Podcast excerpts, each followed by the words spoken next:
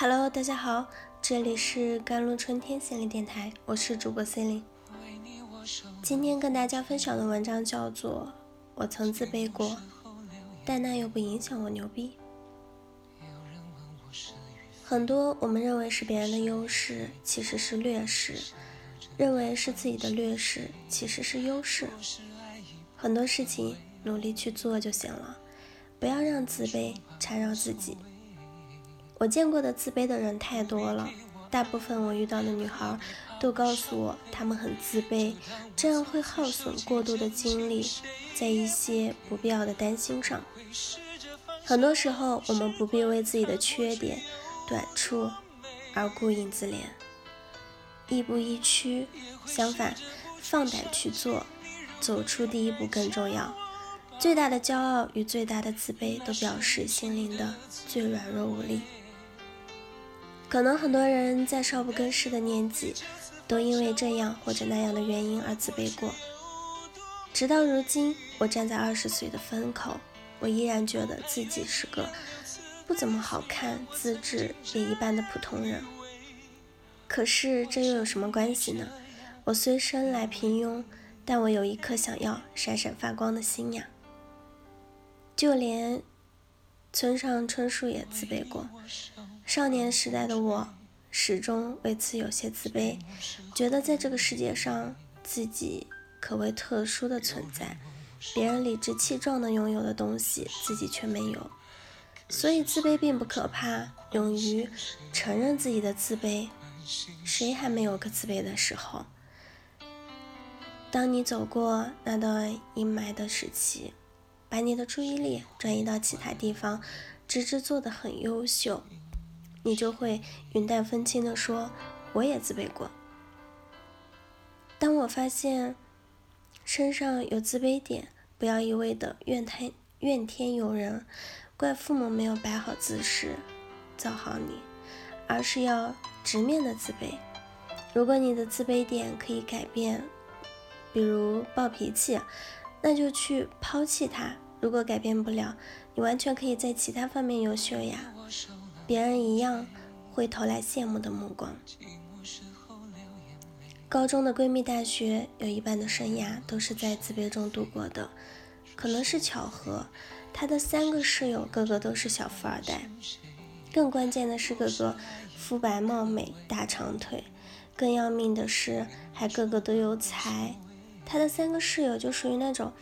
明明可以靠脸吃饭，却偏偏讨厌的跟你抢才华的饭碗的人，而只有闺蜜是从纯农村来的，无污染的来自大自然的小土妞。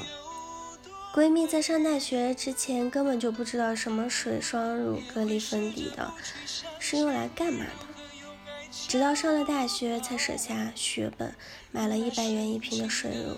可他的室友却用的全部是大牌，一瓶的价格可以抵他用几百年了。其实三个室友家里有钱，长得漂亮，对闺蜜的冲击力已经够大了。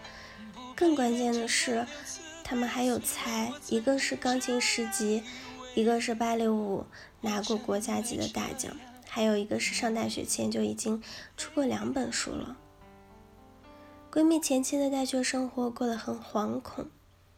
甚至不敢在宿舍多说几句话，因为她怕自己会被孤立、嘲笑，会被揭伤疤。自卑的度过两年的大学时光后，有次她无意的听到了一次大学的励志演讲，她好像若有所悟。大三刚开始，他就开始规划自己的生活。闺蜜一直都很喜欢英语口语，但却因为大学的前两年自己的极度的自卑。就自我放弃了，搁置了。后来他又重新拾起了他的兴趣，坚持每天早起，在室友们还在呼呼大睡时，就早已梳洗好了，在走廊读了好几个小时的书。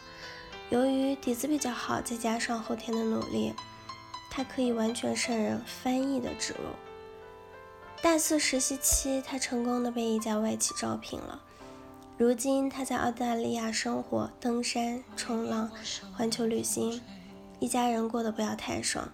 曾经自卑、土里土气的灰姑娘再也不见了。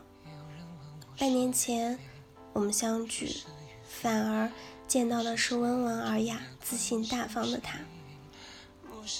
出身不能决定你是否能成为强女人，自卑也不能成为你颓废和不求上进的理由。如果你都没有，说明你与众不同，就像极其聪明的一样人一样，都有过精神病史一样的。人都是优缺互补的，不要因为自己的不足而去一味的自卑。你要相信你的身上肯定有独特的优点，给自己一点信心。当你可以坦诚地告诉别人你曾经有多么的渺小与自卑时，我想你已经足够优秀了。你们不要羡慕我，我只是在不要脸方面比较比较优秀，所以可以坦然的告诉你们我的过往。愿我们都有那一天，也愿我们都成为更好的人。好了，以上就是今天的节目内容了。咨询请加微信 jlct 幺零零幺或者关注我的手机微信号幺三八二二七幺八九九五，我是 c e l i n e 我们下期节目再见。